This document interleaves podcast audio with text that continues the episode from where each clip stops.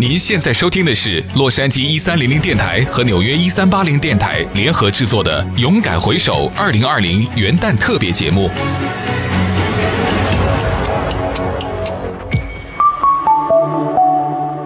东西岸的听众朋友们，大家好，我是东岸一三八零的主播高宇。那非常高兴和大家相聚在这儿呢，一起来跨过多灾多难也是非常魔幻的二零二零年。那说起在二零二零年，我印象深刻的一件事情呢，就是上网课了。那很多的大学呢，也是在响应说停课不停学这样的一个号召。从三月份开始上网课，很多的学生并不是很熟悉这一种教学方式。那同时，时呢，很多的教授也是一样的。教授呢是经过了一些紧急短暂的技术培训之后呢，我感觉就像赶鸭子上架，那纷纷是走进了直播间啊。由一名普通的老师，最后变成了一个拥有数百或者是更多的粉丝的小白主播。那其中在上 Zoom 的时候呢，也是发生了一些挺有趣儿的囧事儿吧。嗯，首先呢，就是突击培训的老师主播对自己的播放设备其实是比较生疏的，那经常是因为忘关了一个按钮啊，或者是忘摁了一个按钮啊，然后辛辛苦苦的澎湃的讲了一节课，但是学生有的时候竟然没有听见。而且我记着曾经有一个教授，呃，是自己对着空气自言自语了大概四十多分钟，但其实我们都没有听见。为什么没有人去提醒这个问题？学生上课其实很多都身在曹营心在汉，完全没有把注意力集中在课堂上。然后还有就是我有一节课呢，早上是十点钟左右开始的，但是现在很多大学生都是晚晚上去熬夜嘛，呃，早上基本上十点钟起来的时候都是睡眼朦胧的。然后这个教授就要求每一个人呢就要打开摄像头去点到，然后这个时候你就可以看到每一位同学睡眼惺忪的样子。然后还有就是大家知道开 Zoom 去上课的时候只能照到自己的上半身嘛，然后下半身基本上你穿什么是看不见的。我们基本上都是说匆匆的套上一件外套，然后下面基本上都是穿着睡裤。其中呢中间有一个教授就是在上课的时候他起立去接一杯水，结果所有的同学就看到了他那个黄色的皮卡丘的睡裤，特别的亮眼。那其实以上呢，就是我想跟大家分享的，呃，我在家中上 Zoom 网课遇到的一些有趣的事情。高宇在此衷心的祝愿大家在二零二一年里阖家欢乐、健康开心。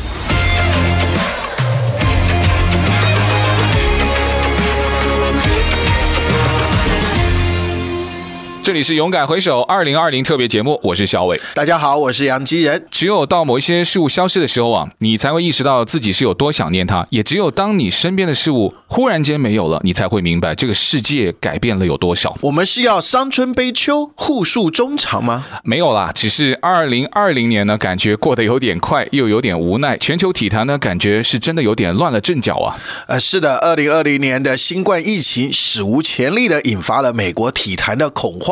和焦虑。自从 NBA 在三月十二号宣布暂停本赛季剩余比赛之后，美国的体坛随后遭遇前所未有的停摆。北美职业冰球 NHL、Major League Soccer 等多个职业体育联盟纷纷宣布赛季暂停了。美国的职棒大联盟也在宣布暂停正在进行当中的春季季前训练，而经典的美国大学疯狂三月篮球赛事也被取消，高尔夫球巡回赛也是空场进行。是的，为了顺利将 NBA 的二零一九至二零二零球季结束，二十二支的球队呢也前往了奥兰多的迪士尼乐园，以泡泡联盟的形式复赛。NBA 呢也为多达一千五百人提供餐饮，还有日常的病毒检测以及医疗支援、安全运输，还有娱乐等等的服务。从复赛到赛季结束的三个多月的时间里面，NBA 泡泡园区内一共进行了一百七十二场比赛，而新冠确诊的病例则是零。在美国疫情如此严峻的情况下，这样的成就对于 NBA 而言可以说是相当了不起。那要说到让人兴奋的数字，二零二零年洛杉矶的球迷们呢，应该会是下面的这一系列了。湖人队以四胜两负击败了东区冠军的热火，相隔十年再度登上了 NBA 的总冠军。巧合的就是道奇队也以四胜两负的战绩，睽违三十二年拿下球队史上第七座职棒世界大赛冠军。这也让道奇队历史上第二度与同城的湖人队写下纪录，为洛杉矶再度迎来了 MLB、B NBA 双冠的历史时刻。湖人拿下队史上第十七座的冠军，道奇则是第七座，凑巧的都是七，相加起来就是二十四冠。就像是向在二零二零年初因为坠机事故逝世的球星 Kobe Bryant 致敬。在二零二零年呢，离开我们的体育明星啊，除了科比，还有在年末因病逝世的一代球王马拉杜纳，或叫马拉多纳。科比和马拉杜纳呢，其实也是代表了两个不同时代球迷们的精神领袖。而在二零二零年，他们都离开我们了。科比呢，在曾经的一次访问中说啊，马拉多纳是他童年时期的偶像，他非常崇拜马拉杜纳。除了他们都是运动明星之外，其实这里面还有一段故事，是因为科比在小的时候在意大利长大，而在那个时候的马拉杜纳正好是为意甲的那不勒斯球队效力，在意大利全国掀起了马拉杜纳的狂潮，因此科比喜欢球王马拉杜纳也不无道理。还有一个原因就是科比出生在一九七八年，属于七。零年后、八零年后之间的年代，所以很多七零后、八零后都非常喜欢科比，因为他们是一代人。而在这一代人成长的过程当中，正是足球风靡全球的黄金期。而在这个时期，马拉多纳的风头无人能及。其实，马拉多纳对于科比也是惺惺相惜的。科比去世之后，马拉多纳曾经发文悼念科比，这些都足以成为两代球迷们二零二零年最伤心的痛。那么，在二零二零年离开我们的体育界的一些重要人物呢，还包括了 NBA 的前执行长 David Stern 大卫斯特恩，这位颇具影响力的前执行长，他改变了 NBA 这项运动在全世界的观看方式。他是在二零二零年的一月一日去世，享年七十七岁。最具影响力的高尔夫球设计师之一的 Pete Dye 在一月去世，享年九十四岁。他也是世界上最著名高尔夫球洞 TPC Swaggrass 佛州锯齿草球场第十七洞 Island 果岭的设计师。美式足球维京人队的传奇球星，美式足球名人堂成员的 Chris Doleman 在与脑癌斗争之后，在二零二零年去世，享年五十八岁。身高五尺七寸的 Henry Richard 在三月因为阿尔兹海默氏病而去世，享年八十四岁。他的名字十一次刻在的史坦利杯上，比其他任何球员都多。Jerry Sloan，七十年代芝加哥公牛队的明星 NBA 球员，犹他爵士队的名人堂教练，在二零二零年的五月因为帕金森氏病去世，享年七十八岁。体操世界冠军 Kurt Thomas 于六月因为中风去世，享年六十四岁。纽约大都会队的传奇球星 Tom Seaver 在他的职业生涯中赢得了三百一十一场的比赛，并且帮助带领大都会队获得了一九六九年世界大赛的冠军。他在二零二零年的八月去世，享年七十五岁。两次带领四九人队获得超级杯冠军，美式足球名人堂成员 Frank Dean 于十月因为 COVID-19 并发症去世，享年六十八岁。等等等等，由于时间的关系，我们没有办法一一的介绍。不过，我们不得不提的是美国田径界的一位传奇人物，六十年前在罗马奥运击败了。杨传广夺得十项全能金牌的 Rafer Johnson 强生在十二月因病过世，享年八十六岁。出生在一九三五年的强生啊，一九五六年墨尔本奥运会男子十项全能获得银牌。一九六零年罗马奥运担任美国队的掌旗官，成为美国奥运史上第一位的非洲裔的掌旗官。在一九八四年的洛杉矶奥运点燃奥运圣火。一九六八年已故总统甘乃迪的弟弟罗伯甘乃迪在洛杉矶遇刺，强生出。出面制服了枪手，让他成为家喻户晓的名人。强生和杨传广当年同是读于洛杉矶分校，并且拜在德瑞克名教之下，有着师兄弟的情谊。在一九六零年罗马奥运会，两个人竞争到最后，强生以八千三百九十二分夺得了金牌，杨传广惜败获得银牌。两千零七年，杨传广在加州不幸过世，当时得知消息的强生悲伤痛哭，直言杨传广是台湾史上最好的运动员，两个人虽然在竞技场上互有胜负，但是私底下友谊坚定。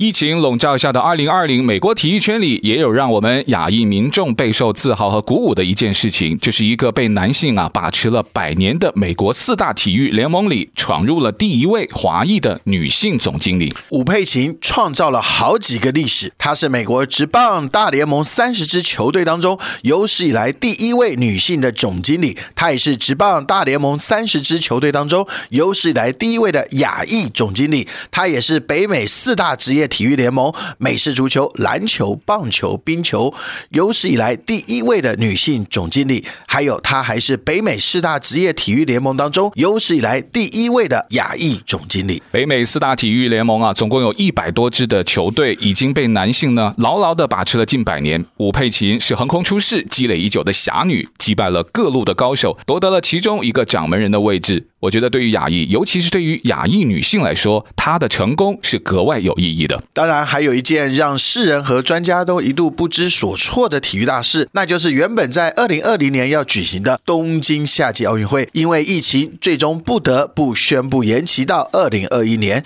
这也是现代奥运会一百二十四年历史上首次出现非战争因素导致不能如期举办的情况。那东京奥运也是史上第一次奥运会因为疫情而延起，商业合同必须要重新去商洽，场馆重新安排，繁忙的赛事日程也要重新调整。国际奥委会、体育联合会，还有媒体赞助商等等其他一系列有关的行业呢，都要因此再等一年。这个对于奥林匹克来说，也是在。之前没有遇到的挑战，损失已经不可避免了。现在东京和全世界将寄望奥运能够在两千零二一年的夏天顺利的举办，以重建为目标的奥运届时，可能将代表着全球人类再度过一段黑暗的疫情之后重新欢庆。哎，杨杰，你有发现吗？体育啊是可以在我们的生活里担当很多的角色。体育可以是一种逃离，让我们可以暂时远离那些严肃的事情。体育呢，也可以算是一种习惯，搭见着我们每一天每一周的生活。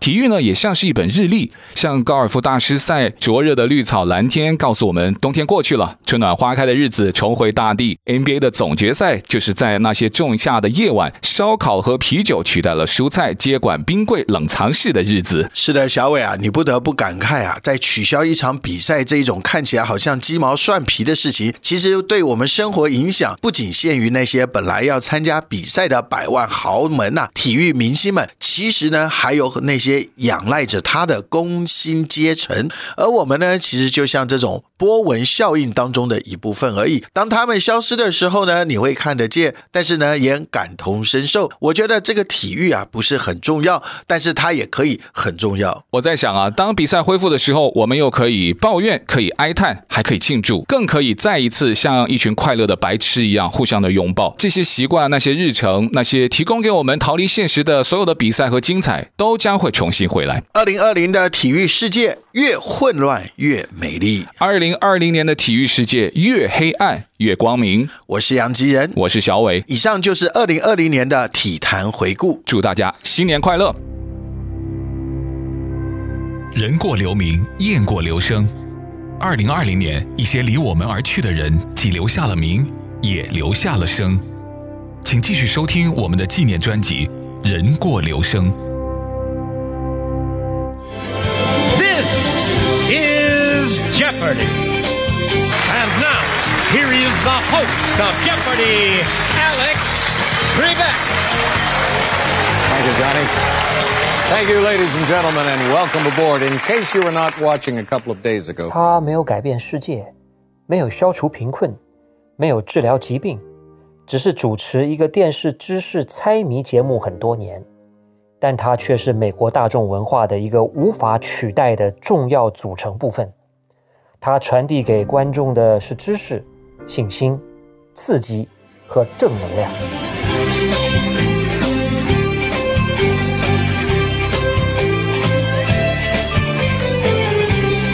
您现在听到的这段音乐，伴随了美国几代人无数个夜晚。面对电视屏幕上闪出的一个个问题，可以想象有多少人抓耳挠腮，又有多少人傻乎乎地对着电视喊：“这个问题我知道答案。”更多的人看着那些过关斩将、赢下数百万美元的神人，羡慕不已。自叹不如，但所有观众都深知，崔贝克的主持才是这个节目的支柱和精髓。关于他，有一个小故事，讲给大家听。有一天，他去餐厅吃饭，一个热情的粉丝走上来，略带挑战地问：“请问，美国国旗在什么地方一年三百六十五天天天飘扬？”